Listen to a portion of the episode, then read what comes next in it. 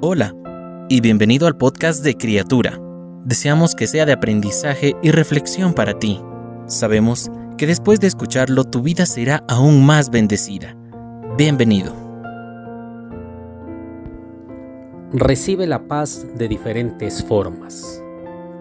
Segunda los tesalonicenses capítulo 3 versículo 16 dice, que el Señor de paz les conceda su paz siempre y en todas las circunstancias, el Señor sea con todos ustedes.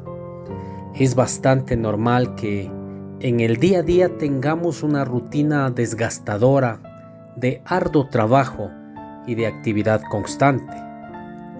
Lo que queremos al terminar esos días es un momento de paz y refrigerio pero a veces cuando regresamos a casa parece que nos cansamos todavía más. Es ahí que debemos pedir auxilio a aquel que calmó el bar bravío, Jesús. Nuestro Dios es la fuente de toda paz. En su palabra encontramos refrigerio y dirección para calmar nuestros corazones Necesitamos comenzar por nosotros mismos si queremos traer la paz a nuestra casa y a nuestro ambiente de trabajo. Ahí está la importancia de la palabra de Dios. Ella nos alimenta y el Espíritu Santo nos moldea dándonos la oportunidad de actuar de forma diferente. Al acudir al Rey de paz, aprende a descansar en Él que el Señor derrame su paz sobre tu casa, tu lugar de trabajo y en tus relaciones con otras personas.